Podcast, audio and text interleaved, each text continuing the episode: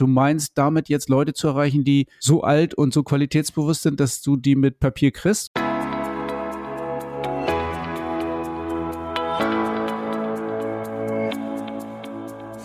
Du bist Fahrradhändler oder arbeitest in der Fahrradbranche?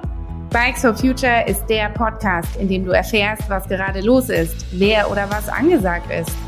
Du profitierst von Lösungen, die dich in deinem Fahrradbusiness wirklich weiterbringen. Durch die Episoden begleiten dich deine Branchenexperten Uwe Wöll und Thorsten Larschow vom VSF, dem Verbund der Fahrradhändler. Wie so vieles auf dieser Welt funktioniert auch dieser Podcast nicht ohne Unterstützer. Vielen Dank an Antidot Bike Care, Bike Leasing Service, Brompton Falträder, Chike Cargo Bikes und Velopro Versicherung. Uwe, bei Facebook habe ich gerade ein Thema gelesen, das war auch lange bei uns ein Thema in der Zukunftswerkstatt. Und zwar ging es um äh, Neuromontage, was man bei der Neuromontage macht oder was man eben nicht macht. Ja, langweilig. Findest du?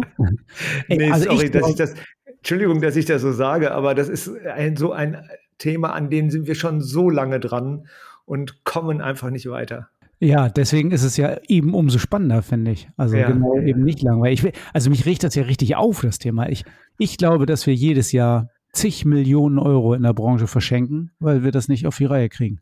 Ja, bin ich ja ganz dabei. Leider sind wir halt noch nicht, also das ist einer der Energiegräber der Branche, also viel Energie reingesteckt, noch nichts bei rausgekommen. Deswegen langweilig ist tatsächlich der falsche Ausdruck, sondern einfach ähm, traurig eigentlich, ne? Traurig und ähm, bisschen frustrierend. Traurig, frustrierend und immer wieder aufregend, genau. Ja, ja. Also da war jetzt bei Facebook waren auch einige, die gesagt haben, ja klar, ähm, jedes Rad, was ich, wo ich eine Neuradmontage mache, da übernehme ich ja als Händler die Verantwortung. Ich stehe ja vor dem Kunden und ich muss das verantworten, was ich da gemacht habe. Und natürlich brauche ich zwischen anderthalb und drei Stunden für eine Neuradmontage. Ja, was natürlich, je mehr Räder man verkauft, umso unrealistischer wird das. Wir haben ja mal vor, ich glaube, vor drei oder vier Jahren einen Workshop gehabt auf unserer Jahrestagung. Da ging es um die tatsächliche Handelsspanne. Und da haben wir irgendwie, ich sage jetzt mal, fünf Hersteller nebeneinander gestellt oder Lieferanten nebeneinander gestellt, Marken, und haben uns die Spannen angeguckt und alle waren sie immer begeistert von bestimmten Konditionen, die sie gekriegt haben bei den Herstellern. Und dann haben wir uns die im Verhältnis die Wirkung von Montagezeit daneben gestellt. Und schon stellte sich heraus, dass die beste Marge nicht hilft, wenn die Montagezeit an den Rädern zu lang wird. Und das ist völlig klar. Gut montierte, gut vormontierte Räder sind sehr, sehr margenrelevant. Also das, die können eine mäßige Marge auffangen. Und jetzt wäre es natürlich auch nochmal hilfreich, nicht nur gut montierte Räder zu haben, sondern vor allen Dingen zu wissen, was ist der finale Job des Händlers? Was muss er überhaupt noch tun und was braucht er gar nicht mehr zu tun, weil das in der Montage schon so erstklassig passiert ist. Ich hatte mal äh, einen Zettel entdeckt mit einer Montageanleitung für den Mechaniker. Also es gab mal, oder es gibt eine Marke, gibt es immer noch, und die hatten früher einen Montagezettel an jedem Fahrrad dran. Da stand drauf, hallo, lieber Mechaniker, bitte mach das, das und das und dann kannst du das Fahrrad dem Kunden übergeben. Das wäre ideal. Dann könnte man sich ganz viel Montage, sag, wir sagen ja immer Endmontage dazu im Handel sparen. Ja, und vor allen Dingen wäre es alles viel schneller und einfacher und vor allen Dingen glaube ich, dass die Mechaniker, die im Werk arbeiten, die wir sind ja dann beim Fachhandel ganz oft verschrien als Hilfskräfte, die nichts auf die Kette kriegen. Aber das ist doch ein Vorwurf, den, der ist doch nicht haltbar. Das sind doch alles Leute, die in unserer Branche arbeiten und so eine Arbeit, wenn ich ähm, hundertfach eine Bremse einstelle oder eine Bremse montiere, dann kann ich das doch. Ja, also ich habe ja äh, mal die Gelegenheit gehabt, tatsächlich eine Montage auch zu begleiten und äh, weiß, wie gut Monteure geschult sind, ähm, also Neuradmonteure geschult sind, diesen Job wirklich erstklassig zu machen.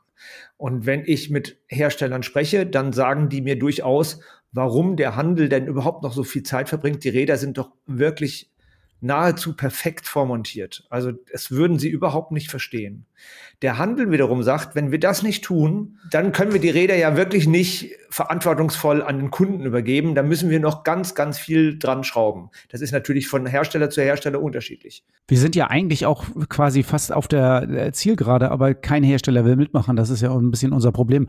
Wir haben ja schon mal gesagt, die, die erste Hürde, die wir genommen haben, ist gute Kommunikation mit den Herstellern, als wir erzählt haben, dass natürlich im guten Fahrradfachhandel jeder Verkäufer, jeder Mechaniker das Fahrrad, was er an den Kunden übergibt, vorher eine Probefahrt macht. Und ja. da haben wir ja festgestellt, dass Hersteller sagen, ach so, ihr macht auch noch eine Probefahrt? Das, wo wir alle gesagt haben, das ist ja krass, wie, wie weit mhm. entfernt Hersteller und Handel hier sind, dass sie noch nicht mal wissen, dass wir natürlich mit jedem Fahrrad eine Probefahrt machen. Und ich kann mich erinnern, dass wir auch gesagt haben, wir machen ja gerne stichprobenartig, kontrollieren wir auch die zum Beispiel Verschraubung des Motors. Kann ich aber jedem 20. Rad machen. Aber das kann ich doch nicht bei jedem Rad machen. Ja, das ist so, so arbeitet Qualitätssicherung ja, dass sie Stichproben nimmt. Die Fahrradbranche funktioniert leider nur so, dass die Stichproben 100 Prozent sind.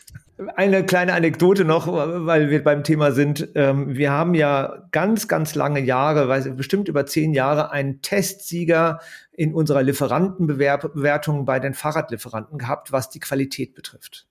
Also nicht durch alle Kriterien hindurch, aber was die Qualität betrifft. Und wir haben uns immer gefragt, was macht der so Besonderes, dass die Qualität so stimmt und immer so hervorragend bewertet wird. Und dann habe ich den Hersteller mal besucht und festgestellt, die machen eine Probefahrt an jedem Rad, was montiert ist. Und ich glaube, dass Probefahrt tatsächlich sicherstellt, äh, Montagemängel sicherstellt. Und wenn das der Handel dann macht, hat er doch einen ganzen, ganz großen Anteil an Qualitätssicherung schon damit erledigt. Muss also nicht jede Schraube in die Hand nehmen. Das ist eigentlich die Idee. Äh, und natürlich muss er den Lenker gerade stellen und den mit Drehmoment anziehen. Und natürlich muss man auch die Pedale reinschrauben und mit den entsprechenden Drehmomenten rein festziehen. Alles klar. Aber alle anderen Sachen müssen eigentlich, wenn sie dann noch kontrolliert werden sollen, definiert sein. Ja, sehe ich auch so. Vielleicht ist es ja mal ganz interessant, was äh, die Hörerinnen, die Hörer dazu sagen. Also wenn du jetzt zuhörst und sagst, oh, ja, also ich brauche immer eine Stunde oder zwei Stunden für eine Neuhautmontage, oder du bist derjenige, der sagt, nee, wieso, ich habe das in drei Minuten fertig. Schreib uns doch einfach mal, äh, die Adressen findest du im, in den Shownotes. Schreib uns mal deine, deine Montagezeiten. Vielleicht können wir ja in den nächsten Podcasts nochmal darüber berichten. Ja, das ist ja ein sehr wichtiges Thema und dass es bei Facebook gerade auftaucht, äh, ist ja wie eine Erinnerung an alte Zeiten. Aber wir haben ja eigentlich ein ganz anderes Thema. Wir haben das letzte Mal über ähm, Rabatte und Preisverhandlungen gesprochen und da ist ja rausgekommen, dass äh, die entscheidende Frage eigentlich erstmal ist, wie kriegt man Kunden in den Laden? Wie kriegt man äh, die, diejenigen, die tatsächlich kaufbereit sind und denen man überhaupt was verkaufen kann, wie kriegt man in das Geschäft? Ja, und das ist auch eine spannende Frage, finde ich. Die hat Gunnar ja aufgeworfen kommen überhaupt genug Leute in meinen Laden? Kennen überhaupt genug Leute mein Fahrradgeschäft? Wissen die überhaupt alle, was ich tue und wann ich aufhab und wann ich da bin?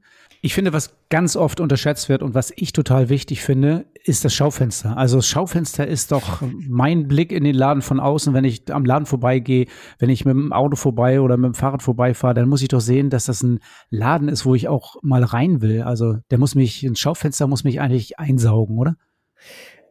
Unbedingt. Und das fängt, Entschuldigung, dass ich das so sage, das fängt damit an, dass im Schaufenster keine Spinnenweben sind, dass da nicht die Ware schon seit äh, drei Jahren vergammelt und äh, verblichen ist und das, sondern dass das irgendwie äh, gepflegt wirkt. Ja, das sehe ich auch so. Also Schaufenster ist auf jeden Fall äh, ein Instrument, wie ich Leute in den Laden kriege. Und äh, wenn das Schaufenster gut ist, dann habe ich auch Bock, in den Laden reinzugehen, glaube ich. Hast du noch was anderes als Schaufenster? Ja, für mich ist äh, das Kundenmailing, also die direkte Kundenansprache über Postkarten oder einen Brief nach Hause, ähm, vielleicht auch über eine E-Mail, ähm, das finde ich sehr wertvoll, weil ich persönlich finde ja, wenn mein Händler egal in welchem Bereich, und wenn es mein, äh, mein Weinhändler ist, sage ich jetzt mal, mich persönlich anschreibt und sagt, hier, ich habe was für dich, dann lese ich mir das durch. Das mache ich und das spricht mich an. Ich persönlich halte das für sehr wirkungsvoll. Ja, fand ich auch immer. Wir haben ja früher den Wintercheck, hieß der Wintercheck? Ja, ne? Ja, der Winterservice haben wir den irgendwann genannt. Genau, aber Wintercheck hieß das, glaube ich, ganz früher mhm, mal. Das war genau. immer so eine etwas größere VSF-Mailing-Aktion, auch mit Vorlagen und, und, und. Das fand ich immer eine, eine super Sache. Das hat immer richtig was gebracht. Ich würde mal sagen, zum Jahrtausendwechsel das erfolgsreichste Produkt vom VSF, der Winterservice. Da haben viele Händler mitgemacht und sie haben das tatsächlich geschafft, ihre Kundschaft, ihre eigene Kundschaft darauf zu polen, ihre Räder im Winter abzugeben und damit die Werkstatt äh, äh, etwas auszugleichen und nicht nur den Druck im Frühjahr und im Sommer zu haben. Genau, und jetzt können wir das Mailing nicht mehr machen, weil die Werkstatt auch im Winter immer ausgelastet ist. Genau. der Erfolg, der Erfolg äh, ist offensichtlich da. Holt uns ein, genau.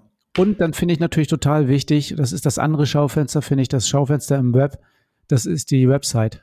Ja, also die Website, finde ich, ist ja Voraussetzung geradezu. Es ist wie, wie das Schaufenster des Ladens, ist die Website das Schaufenster, das digitale Schaufenster und das ist Voraussetzung dafür, dass man ähm, heute einen Betrieb führt und sich nach außen präsentiert. Und auch da dürfen keine Spinnweben sein, glaube ich. Also diese virtuellen Spinnweben. Also wenn die Website nicht modern genug ist, also wenn das irgendwie eine Visitenkarte von 1998 ist, dann ist das auch kein Aushängeschild und auch kein Schaufenster im Internet.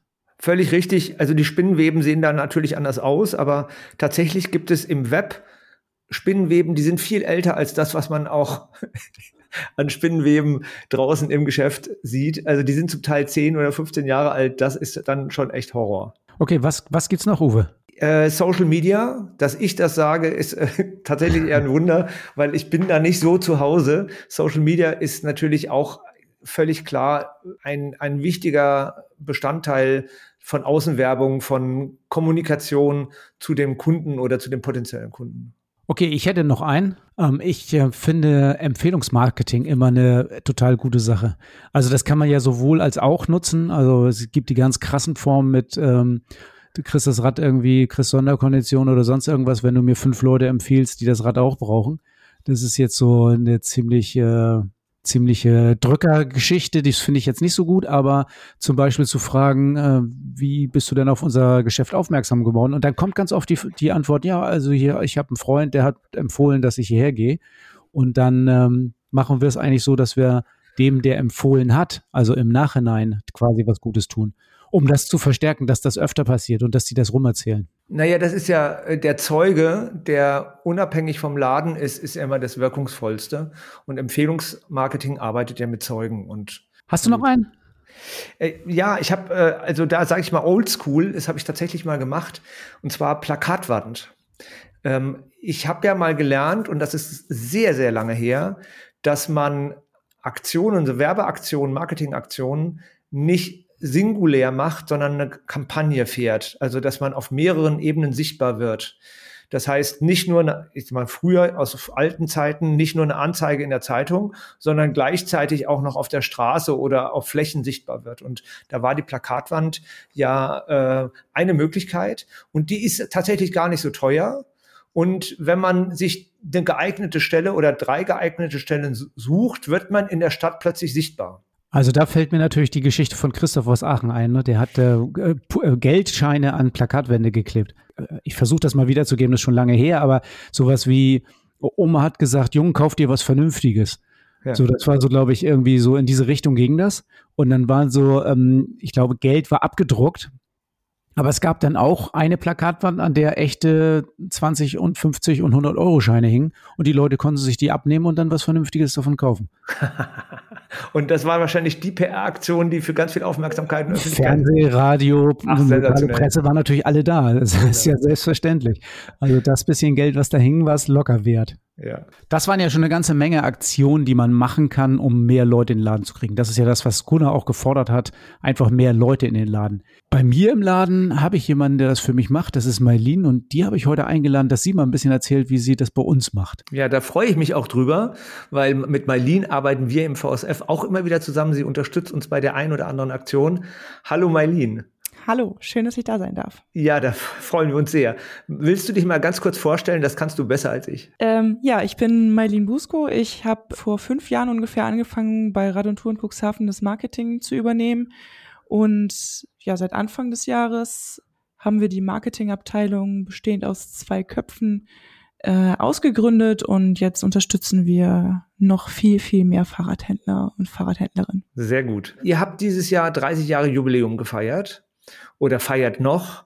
Und ähm, was macht ihr da genau? Was sind eure Aktionen? Also bevor wir das Jubiläum hatten, haben wir mal mit allen Mitarbeitern so ein kleines Brainstorming gemacht und geguckt, ähm, was für Aktionen können wir überhaupt ins Leben rufen.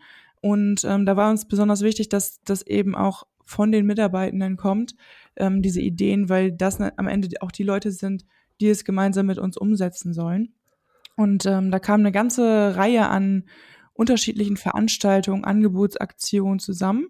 Und ähm, die haben wir nachher aufgearbeitet und beworben auf unterschiedliche Arten und Weisen. Also unser Fokus liegt da ganz klar auf dem Kunden-Newsletter. Ähm, das alleine macht es natürlich noch nicht, aber der hat sich jetzt nach einem halben Jahr als sehr, sehr hilfreich ausgestellt. Und was ist das? Was ist das für ein Newsletter? Wie funktioniert der? Wie verteilt ihr den? Schreibt ihr die Leute an? Was macht ihr? Naja, also wir haben ja einen Kundendatenstamm, sage ich jetzt einfach mal, an, an Menschen, die sich dafür interessieren, aktuelle Neuigkeiten von uns zu erhalten. Das können zum Beispiel nur die Kunden sein, es sind aber auch über die Zeit jetzt äh, viele Menschen geworden, die sich über Social Media eben in unseren Newsletter eingetragen haben. Und der Newsletter ist eine klassische E-Mail im Grunde genommen. Die kann komplett unterschiedlich aussehen. Es kann ähm, eine bunte E-Mail sein, wie wir sie alle kennen von Newslettern, wo wir uns eintragen.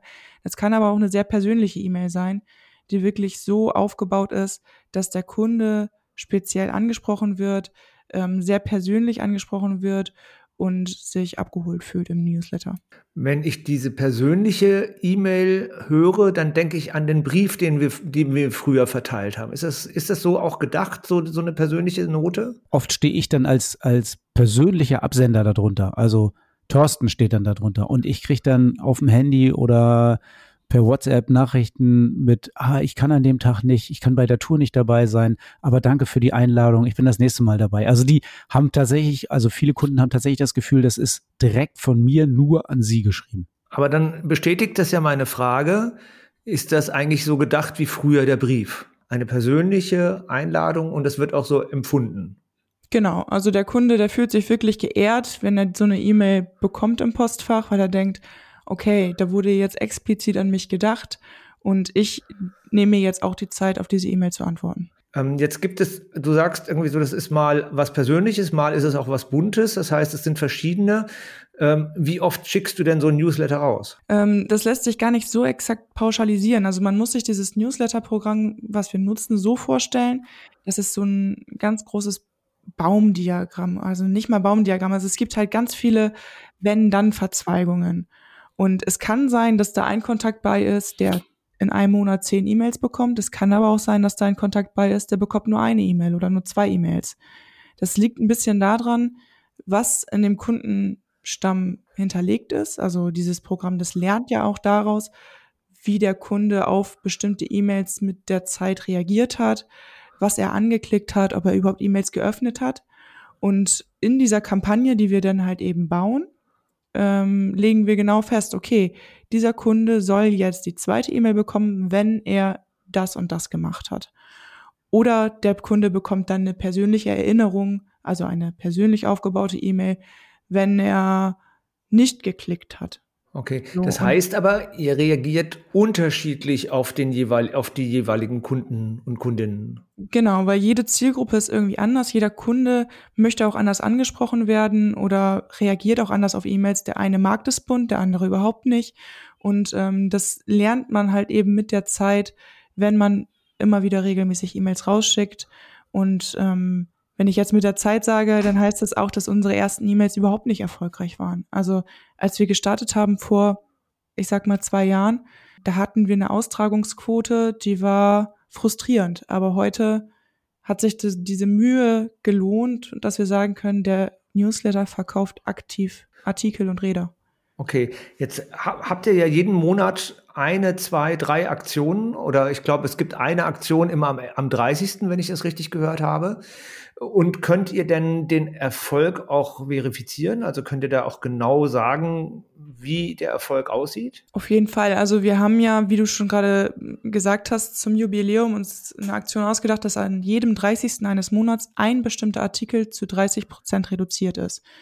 Und ähm, diesen Artikel, den können wir ähm, sowohl im Online-Shop, also wir haben offiziell keinen richtigen Online-Shop, aber für diesen einen Artikel haben wir an diesem einen Tag einen Online-Shop Und zusätzlich kann man diesen Artikel auch im Geschäft kaufen.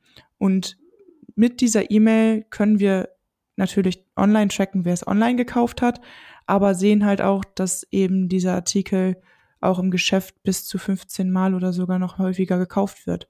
Und da wir diese Artikel ausschließlich über unseren Newsletter an unsere Kunden rausschicken, ist der Erfolg auf jeden Fall da. Ja, was man vielleicht auch noch dazu sagen sollte, das ist vielleicht noch nicht ganz klar rübergekommen.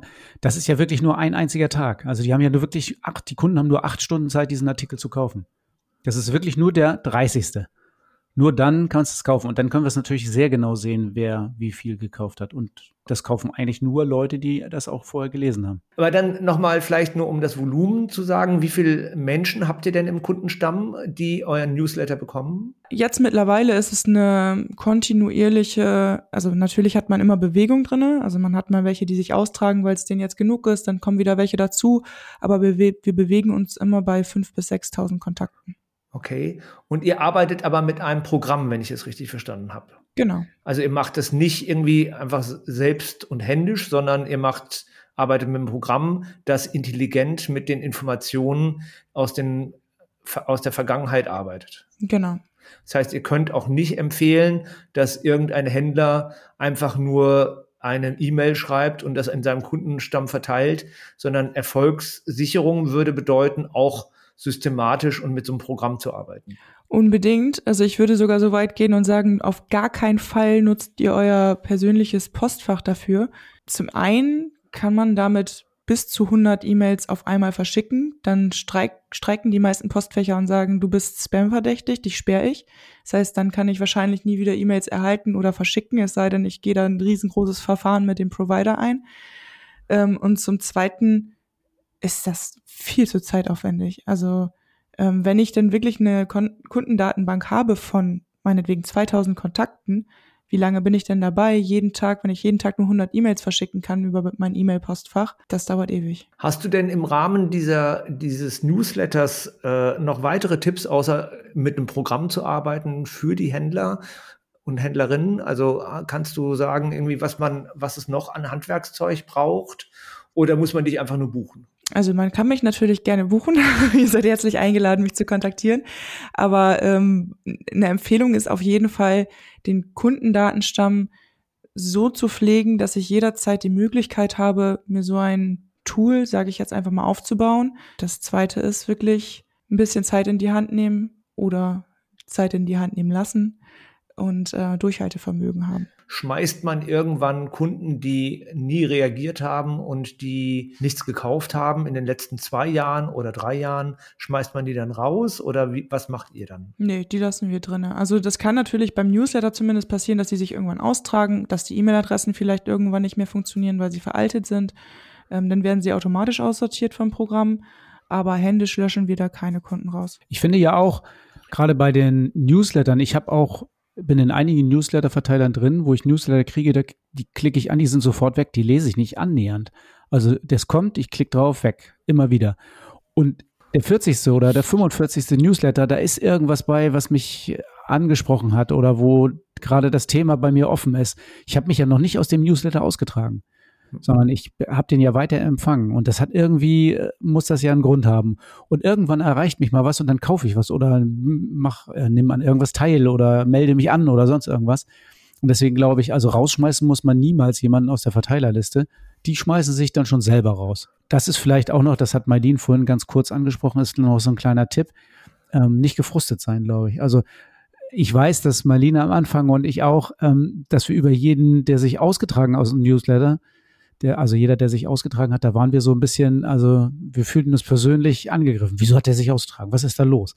Ähm, zumal, wenn er auch noch Gründe aufgeführt hat, dann waren wir irgendwie persönlich, äh, fühlten wir uns dann angemacht. Aber überhaupt gar kein Problem. Ist doch gut, wenn die sich austragen, dann sind sie nicht mehr dabei, die anderen sind dabei. Das heißt aber auch, wenn ich das so richtig verstehe, das wäre immer mein Reflex gewesen, da äh, in aller Demut nicht keine Sorge davor zu haben, ein bisschen penetranter zu werden. Also penetranter heißt ja auch ein bisschen in der Wiederholung zu sein, häufiger Newsletter rauszuschicken, äh, die Kunden mit äh, Themen zu befeuern, wenn das sozusagen der Algorithmus, so verstehe ich das jedenfalls mit dem Programm, hergibt. Auf jeden Fall. Also das war tatsächlich auch meine erste Hürde, sag ich jetzt mal, die ich überwinden musste. Ich war der Meinung, ein Newsletter im Monat reicht, damit ich die Leute nicht nerve. Ähm, aber das ist wirklich so, ähm, dass es sieben Newsletter braucht, bis überhaupt irgendwas passiert. Ja, ich habe mal, ähm, Thorsten, du hast mich mal relativ früh ermahnt. Es ging darum, wie wir dann unsere Mitglieder auch bei bestimmten Themen erreichen. Und du hast gesagt, dann musst du die zwölfmal anschreiben. So, das machen wir natürlich nicht zwölfmal, aber das häufiger zu machen, als wir das dachten, dass wir sagen, wir schicken eine Mail raus oder eine Information und dann müssen sie es doch gelesen haben, dass wir das jetzt in der Zwischenzeit häufiger machen, das gehört schon ein bisschen dazu, weil wir nicht davon ausgehen können, dass jedes Mitglied oder jeder Kunde irgendwie immer sofort liest und irgendwie das immer parat hat. Dafür ist die Flut zu groß. Okay, also jetzt habe ich verstanden, äh, wie ihr das mit dem Newsletter macht und wie ihr auch solch, solch euer Jubiläum und eure Jubiläums Aktionen be bewerbt. Hast du ein Fazit, wie man das Ganze, äh, was man alles berücksichtigen muss und wie es funktioniert? Mein Fazit wäre auf jeden Fall nicht aufgeben, Durchhaltevermögen zeigen. Und eine ganz be besondere Sache beim Newsletter ist, ich glaube, es gibt kaum ein anderes Marketing-Tool, was so günstig umzusetzen ist und so viel Erfolg bringt. Mit System, mit einem Programm, mutig bleiben, ausdauernd bleiben und dann äh, kommt der Erfolg von alleine. Das habe ich jedenfalls so verstanden. Und wenn man das alles nach nach einem bestimmten Verfahren macht, äh, kann man das sogar noch nachweisen. Danke, Mailin. Ja, Uwe, das war doch mal ein klasse Interview. Ich glaube, da hast du auch eine ganze Menge dazugelernt, oder? Ja, ich glaube, es wird auch höchste Zeit, dass ich das zugelernt habe. Und äh, ich hätte ich es mal früher gewusst. Ja, ist ja nie zu spät, denke ich. Also Newsletter geht immer. Und wir haben ja auch ganz viele andere Sachen. Wir sind ja vom Schaufenster über Postkarten und äh, Briefmailings gekommen. Empfehlungsmarketing und Plakat haben wir noch ein bisschen angerissen, aber es gab ja beim VSF eigentlich immer noch eine ganz starke, ein ganz starkes Instrument und das ist leider, gibt es das nicht mehr. Ja, das bedauern wir alle. Das äh, war, wir hatten mal eine ganz, ganz tolle Kundenzeitschrift, die Abfahren, die wir, ich glaube, über 25 ähm, Jahre lang am Leben halten ließen. Und am Leben halten ließen hieß ja tatsächlich gegen den Trend, gegen den Trend, äh, keine Zeitschriften zu machen oder äh, sag ich mal, werbeunabhängige Informationen zu schreiben und schreiben zu lassen. Ähm, das hat uns immer ganz viel Freude bereitet, aber leider war das zum Schluss nicht mehr erfolgreich konnte auch meine tausendfache Auflage nicht retten. Ne? Deine, du warst ein Kämpfer dafür. Ähm, das, da haben wir dich auch immer gefeiert, aber leider äh, hat es nicht gereicht, nein. Nee, aber es gibt ja Ersatz. Also es ist ja äh, tatsächlich, gibt es keine Abfahren mehr, aber es gibt eigentlich einen adäquaten Ersatz dafür, oder? Ja, es gibt äh, einen adäquaten Ersatz. Es gibt einen Kämpfer für dieses Format. Und den haben wir auch eingeladen und den können wir jetzt gleich, gleich gerne interviewen dazu. Ich begrüße Thomas Barth von Fahrradies Halle. Hallo Thomas. Hallo Uwe. Ich freue mich sehr, dass du hier bist. Du bist ja für uns ein, ein guter alter Bekannter, ein guter Begleiter, ein Marktbegleiter irgendwie im VSF, ein Vorzeigebetrieb und ein Vorzeigeunternehmer. Ja, wir haben ja das Thema wie bekommen wir Kunden in äh, das Geschäft, in den Fahrradladen und hatten äh, beim letzten Podcast ja das die Frage äh, Rabatte und Preisverhandlungen und haben dann gesagt irgendwie so, ähm, naja, vielleicht ist das an der falschen Stelle angegriffen. Wenn man nämlich genug Kunden in den Laden holt, dann ist es ja die Aufgabe des Verkäufers, denen auch was zu verkaufen.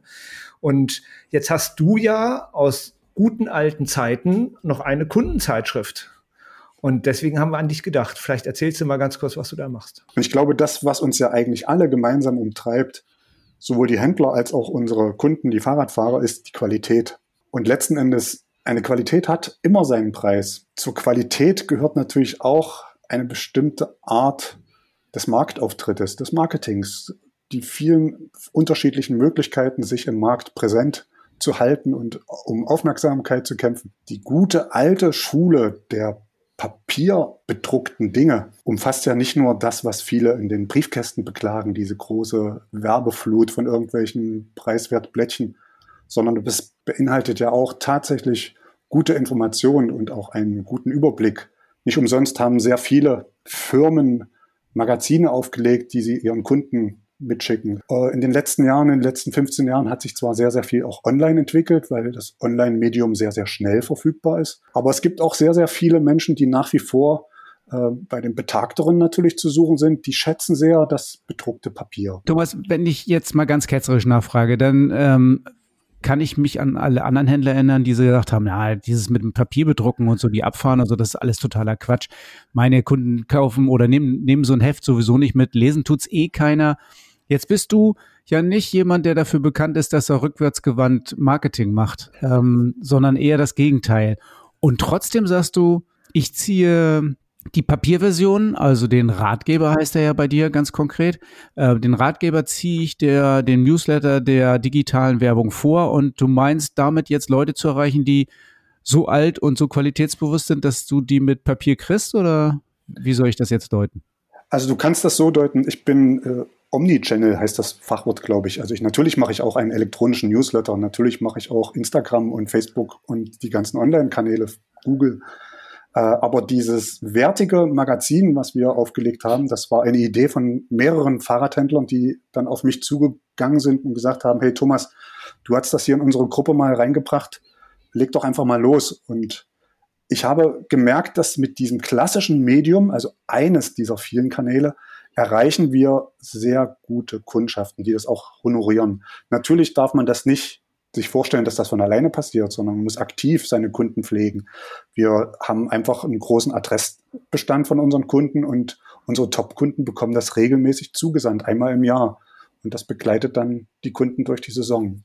Wie sind denn die Reaktionen eurer Kunden? Also ist das messbar, was da kommt? Äh, kommen die dann direkt äh, auf euch zu und sagen, wir haben wieder das Heft bekommen, das war ganz toll und deswegen sind wir bei euch im Laden?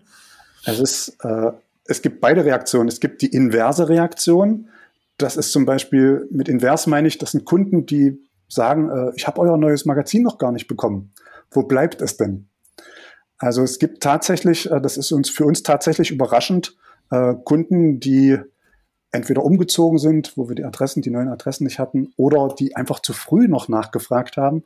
Äh, und daran merken wir, dass es eine gewisse Bedeutung hat für manch einen Kunden. Wie oft kommt das nochmal das Magazin raus? Sag also ich schaffe das immer im Winter, in der dünneren Jahreszeit, äh, die Redaktion zu machen. Ich mache die Chefredaktion und arbeite da mit verschiedenen Händlern und auch mit einem guten Grafiker zusammen. Und immer im März, meistens genau zum Frühlingsanfang, ist das Magazin bei den Händlerkollegen, die alle mitmachen und kann sozusagen versendet werden oder am Point of Sale direkt im Geschäft auch verteilt werden. Und das begleitet die Händler die ganze Saison über. Uns hören ja Fahrradhändler zu und die sagen sich auch, ja, ich kann ja jetzt nicht auch noch ein Magazin auflegen, das ist ja totaler Quatsch. Also du sagst, also das Magazin ist gut für die Kundenbindung, das Magazin ist für dich gut, um eine andere Zielgruppe anzusprechen, so habe ich das zumindest rausgehört. Und äh, ich würde dich jetzt fragen, du sagtest, du bist Omnichannel-mäßig unterwegs im Marketing. Wenn du jetzt auf, ich sage mal, ich greife einfach mal eine Zahl, drei Kanäle verzichten müsstest, auf drei Sachen verzichten müsstest, würdest du dann auf deine Printausgabe verzichten? Nein. Also die steht relativ weit oben bei dir im Marketingmix. Ja. Okay, das hat mich jetzt nochmal brennend interessiert, wie, wie wichtig du das auch nimmst. Ist es denn, ist das ein, auch ein Indiz dafür, dass es für dich eine Herzensangelegenheit ist? Ja, natürlich. Ich mache das jetzt seit 16 Jahren und äh, wir haben seit 16 Jahren steigende Auflagen. Also wir sind jetzt über 100.000 Stück Auflage. Das heißt, wir konnten auch mehrere Geschäfte inzwischen davon begeistern, äh, da mitzumachen. Okay, das hört sich jetzt für mich nach einem elitären Kreis an, in den auch keiner mehr rein darf. Oder wie nee, muss ich das verstehen? Ist das eine Möglichkeit, sich tatsächlich als Händler bei dir zu melden und sich zu beteiligen? Ja, das ist tatsächlich offen. Wir haben natürlich das in den ersten Jahren erstmal als kleiner Kreis gemacht, um eine gewisse Stabilität äh, zu erzeugen, eine Qualitätsstabilität, eine Auflagenstabilität und auch eine gewisse Stringenz der Themen drinnen zu haben. Ähm, es ist so, dass 80 Prozent des Heftes tatsächlich in jeder Stadtausgabe gleich sind. Äh, die Titelseite und die acht Innenseiten des Magazins, das ist etwa 40 Seiten stark, die können individualisiert werden. Das heißt, der Rest, das ist ähnlich wie beim Apothekermagazin. Das ist auch in jeder Apotheke, da steht eben hier Petrus Apotheke, dort steht die Heinrich Apotheke, dort, was weiß ich, die Apotheke auf der Titelseite drauf. Es gibt eine, einen Grad an Individualisierung, aber wirtschaftlich rechnen tut es sich, dass 80 Prozent des Inhaltes gleich sind. Und trotzdem schätzen es die Geschäfte, dass man individuelle Themen selber spielen kann. Okay, also da aber schließt sich für mich jetzt nochmal genau die Frage an, wenn, wenn ich mir vorstelle, ich bin jetzt hier Hörer oder Hörerin. Ja. Habe ein Geschäft und sage, ja, ja, also du hast mir das jetzt sehr schmackhaft gemacht. Du hast das ja in den äh, schönsten Farben geschildert, wie toll so ein äh, Kundenmagazin ist und ich möchte das auch haben. Was muss ich dann, muss, muss ich einplanen an Marketingkosten? Wie viel muss ich investieren, um dabei sein zu können? Also wir haben irgendwann festgestellt, das ist in diesen 16 Jahren so gewachsen, es lohnt sich Auflagen ab 5000 Stück. Also als Geschäft ist es wichtig, wenn man so ein Magazin haben möchte, dann reichen nicht nur 100 Stück oder 200 Stück, sondern dann geht man mit so einem Magazin tatsächlich einen, einen Großteil seiner eigenen Kunden äh, zu, aktiv zu, vielleicht mit einem Brief, mit einem netten Anschreiben oder mit einer Aktion verbunden, mit einem Event, wo das verteilt wird, mit einer Messe. Oder man macht Firmenveranstaltungen, wo man aktiv mit Firmen spricht und zum Beispiel Leasing vorstellt oder die Neuheiten des, des Marktes vorstellt. Und da bietet sich so ein Magazin immer an, um sich sozusagen nochmal lesenderweise über Produkte zu informieren, über Prozesse, über Reisen zu informieren. Äh, das ist also tatsächlich ein Medium, was man aktiv einsetzen sollte. Und diese 5000 Stück, das ist so die Mindestgrenze. Und die Kosten schwanken immer. Wir haben irgendwann mal angefangen bei 70 Cent pro Magazin, äh, sind inzwischen aufgrund der Kostenentwicklung und auch aufgrund äh, eines Umweltgedankens auf über einen Euro gekommen. Äh, das hat was damit zu tun, wir haben irgendwann gesagt, es ist doof, dass extra Bäume gefällt werden, um so ein Magazin äh, zu veröffentlichen, sondern wir sind dann komplett auf Recyclingpapier gegangen. Also uns war wichtig, dass wir da auch bei dem Produkt genauso arbeiten, nämlich sauber arbeiten, wie wir auch mit den Fahrrädern arbeiten. Wir wollen möglichst coole und saubere Produkte in den Markt bringen. Also das, dann habe ich richtig verstanden, das ist für dich ein Qualitätsprodukt, ein Ausdruck deiner Qualität, deines Geschäfts. Ähm, Mindestbestellmenge sind 5000 Stück. Genau. Ja, das heißt also, du brauchst schon eine gewisse Größe, damit du die auch verteilen kann, damit es sich auch lohnt. Du brauchst auch ein bestimmtes sag ich mal, Budget dafür. Also ich höre jetzt irgendwie, das sind irgendwie locker fünf, fünfeinhalb, sechstausend Euro, die man auf jeden Fall dafür in die Hand nehmen muss. Ja. Das ist die Voraussetzung, um bei dir mitzumachen. Lass uns doch nochmal zurückkommen zu den Inhalten und zu den Werten, die du transportierst. Bist du der Meinung, dass du durch das Kundenmagazin mehr Fahrräder verkaufst, hochwertigere Fahrräder verkaufst, mehr Besuche in deinem Laden hast? Weil eigentlich ist ja die Ausgangsfrage, die wir hatten, Kriegen wir durch Marketingmaßnahmen mehr Besuche in den Laden? Also kriegen wir mehr Kunden, die sich für den Laden interessieren, uns besuchen, mal reinkommen und sich beraten lassen? Also ich denke, das Magazin ist eindeutig der Kategorie Imagewerbung zuzuordnen. Natürlich kann ich dort neue Produkte vorstellen, die wichtig sind, die für jeden Händler wichtig sind, die auch für unsere Kunden oft wichtig sind.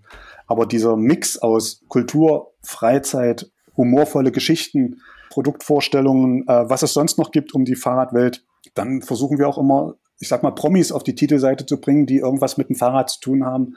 Und ich denke, dass diese, äh, seitdem wir sozusagen mit prominenten Persönlichkeiten aus der Kunst, aus der Kultur, aus dem Sport, aus dem öffentlich-rechtlichen Fernsehen arbeiten, ist auch die Auflagenzahl tatsächlich signifikant gestiegen, weil natürlich die Leute, die Kundschaft dann sagt, ach, es ist natürlich ziemlich cool, einen Bjarne Mädel da auf der Titelseite zu haben. Und wenn der noch was zum Thema Fahrrad äh, zu erzählen hat, dann interessiert das die Leute. Insofern würde ich sagen, es ist signifikant Imagewerbung für das Unternehmen. Es ist nicht vordergründig das Medium, welches dir schlagartig viele Fahrradkäufer in den Laden spült, sondern es ist, es dient dem Image deines Unternehmens, einem, deinem wertigen Image. Und das brauchst du auch, um gute Fahrräder verkaufen zu können, auch über eine lange Zeit. Naja, auf, auf jeden Fall denke ich mal, ähm, ist ja der alte Spruch, du sollst die Nummer eins im Kopf deiner Kunden sein, ähm, schon ganz wichtig. Und da kann das, da zahlt ja so, eine, so ein Magazin auf jeden Fall drauf ein. So sehe ich das zumindest. Wenn ich Halle denke, dann denke ich auch immer Paradies. Fällt mir gar nichts anderes zu ein. Danke. Jetzt war ja der die Ausgangsposition, weswegen wir überhaupt über Marketing sprechen, war ja die Rabatte, die derzeit durch die Branche laufen und die ja das Image der Branche auch gerade prägen. Also das heißt, das Bild nach außen ist sehr von Rabatten geprägt.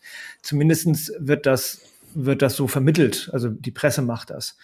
Hilft so ein Magazin, dieses Image ein bisschen auszugleichen? Oder ähm, also wenn du sagst, das ist Imagewerbung, dann hält das ja, dann geht das ja auf ganz andere Ebenen. Dann spricht das ja eher, eher über Qualität, über Geschichten, über das, was, dir, was du also sozusagen als Qualität zu bieten hast. Genau. Ähm, hilft das Magazin, das ein bisschen abzufedern oder ähm, wie würdest du das sehen? Das ist jetzt eine gute Frage. Wir haben die letzte Ausgabe im März gestartet. Da war dieses Thema mit den Rabatten noch gar nicht so stark im Markt vorhanden. Es deutete sich zwar an, aber wie gesagt, die Redaktion, die haben wir hauptsächlich im Januar gehabt. Da war das überhaupt noch nicht Thema, so wie das mhm. sich darstellte. Ich bin mir nicht sicher für die nächste Ausgabe, die erscheint ja erst wieder im März 2024. Ich glaube nicht, dass dieses Thema Rabatte ein großes Thema für das Magazin sein wird. Wir verstehen uns eher als, als Kultur- und Qualitäts- äh, Träger für das Fahrradgeschäft und jeder Kaufmann weiß auch, es gibt manchmal Engpässe, es gibt Lagerüberbestände, die muss man abbauen. Und da kann man, äh, ich glaube, mit anderen Aktionen, mit plakativeren Aktionen einen kurzfristigen Erfolg äh, besser generieren als mit einem Magazin. Das Magazin sollte wirklich der Qualität vorbehalten bleiben und nicht für Abverkaufsaktionen äh, genutzt werden. Das ist, glaube ich, ganz, ganz wichtig. Also ich kenne ja das äh, Magazin auch, die Ratgeber, und äh, jede einzelne Seite transportiert die Geschichte, äh, Zuverlässigkeit, Qualität, äh, Vertrauen und genau das Qualität, ähm, transportiert da dein Geschäft auch. Und von daher sehe ich das auf jeden Fall so, dass so, so ein Magazin schon ganz viel dazu beitragen kann, eben das Image, äh, billig, Rabatte, Verhandlungen, Preissturz, äh, dass das gar nicht, also das würde ich zum Beispiel niemals mit deinem Laden verbinden, eben auch wegen des Magazins. Genau, also so ist es. Ich denke, das Magazin zeigt die gute Seite. Das zeigt die Seite, weißt du, wenn du ins Konzert gehst, dann guckst du auch, dass du dich entsprechend kleidest, dass du in diese Szene, ob es ein klassisches Konzert ist, dann ziehst du dir auch was Schönes an und so, das Magazin zeigt einfach die gute Seite deines Unternehmens und die hat es genauso verdient, dargestellt zu werden, als Flea auch mal vielleicht äh, eine Seite deines Unternehmens, die da heißt, Überbestände abzuverkaufen, aber die hatten dem Magazin da nichts zu tun. Die machst du mit, mit anderen Aktionen. Okay, dann lass uns doch mal eben zusammenfassen. Also, in jedem Fall ähm, bestätigst du, so ein Magazin ist sehr wertvoll für die Kundenbindung, für das Storytelling, für das Image. So habe ich das zumindest verstanden. Du nickst jetzt mit dem Kopf, das sieht natürlich keiner, aber ja, also du stimmst da schon mal zu. Und auf kurze Sicht bringt das erstmal gefühlt keine Kunden in den Laden, also zumindest nicht von heute auf morgen. Aber du wirst mir wahrscheinlich auch zustimmen, wenn ich sage, ja, aber im Kopf der Kunden bist du der Fahrradhändler genau. und der wichtige und richtige Fahrradhändler. Und da ist er drin, der Gedanke im Kopf des Kunden, oder? Äh, ich glaube, Thorsten, besser kann man es nicht sagen. Du bist im Kopf drinne. Du bist wertiger im Kopf drinne als äh, mit einem Instagram-Post. Wunderbar. Also ich finde fast ein Abschlusswort, äh, sowohl die Zusammenfassung auch als dein Kommentar dazu. Also vielen Dank, Thomas, für, für dieses Interview und für deine Ausführungen zu deinem Magazin. Ja, das war ja mal ein großer Unterschied zwischen Newsletter und wirklich einem Papier, was ich in die Hand nehmen kann und was ich per Post versende. Aber daran merkt man ja auch, dass wirklich viele, viele Wege gehen. Ja, unbedingt. Also ich hatte mal einen Vortrag, da ging es noch um unsere Werkstatt äh, Grund, also um Werkstatt Grundlagenschulung, Alright Grundlagenschulung und über die Marketingmittel, die wir dort verwenden. Und da haben wir ja auch eine Postkarte. Ja, das ist, äh, du meinst die Feedbackkarte, ne? Die Feedbackkarte, genau. genau. Und ich finde, das ist genau auch nochmal so eine Sache. Also, wir haben jetzt über Sachen gesprochen, womit man Leute direkt in den Laden kriegt. Mit der Feedbackkarte kriege ich sie ja gar nicht direkt in den Laden, aber ich habe ich habe so eine Anbindung, also ich habe einen besseren Kundenkontakt und äh, letztendlich zahlt das auch darauf ein, dass die Leute natürlich wiederkommen. Ja, und vor allen Dingen kriegt man ein Gefühl dafür, wie viele Leute darauf reagieren, weil man ja weiß, wie viel man verteilt hat und weil man zählen kann, wie viel zurückkommen.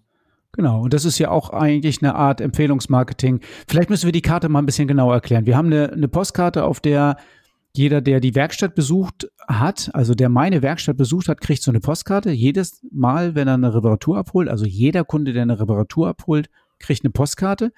Und die ist schon frankiert. Also die kann kostenlos in den Briefkasten eingeworfen werden und geht dann an den VSF, wird da gesammelt und ich kriege sie dann meine ganzen Feedbackkarten, per Post von euch zugeschickt. So funktioniert es doch, oder? Genau, also es ist völlig klar, sie geht an eine neutrale Stelle, deswegen der VSF. Wir werten die aus, wir scannen die auch ein, wir machen sogar richtig richtig viel Arbeit um diese Postkarte, damit man sie auch digital verwerten kann.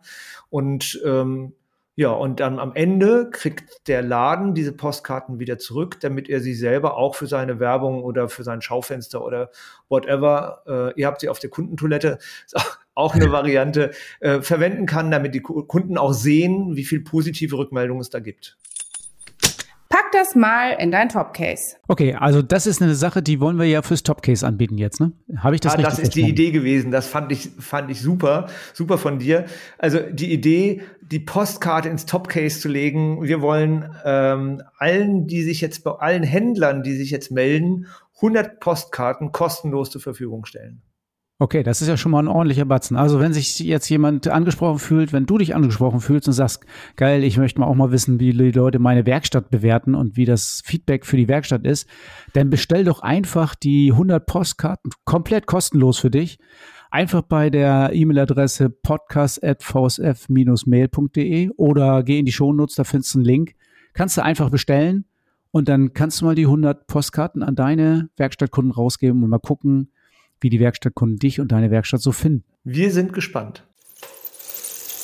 Immer vorwärts. Das erwartet dich beim nächsten Mal.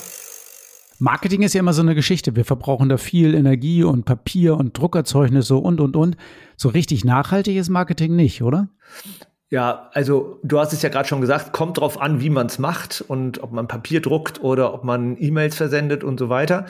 Aber Nachhaltigkeit ist sicherlich ein Thema, ähm, was dringend ist, was auch wirtschaftlich bedeutend ist und was zukünftig wahrscheinlich sogar existenziell sein wird. Und deswegen machen wir das zum extra Thema im nächsten Podcast. Ja, super. Dann äh, bin ich aber gespannt, was wir dazu haben. Ja, ihr seid alle herzlich eingeladen.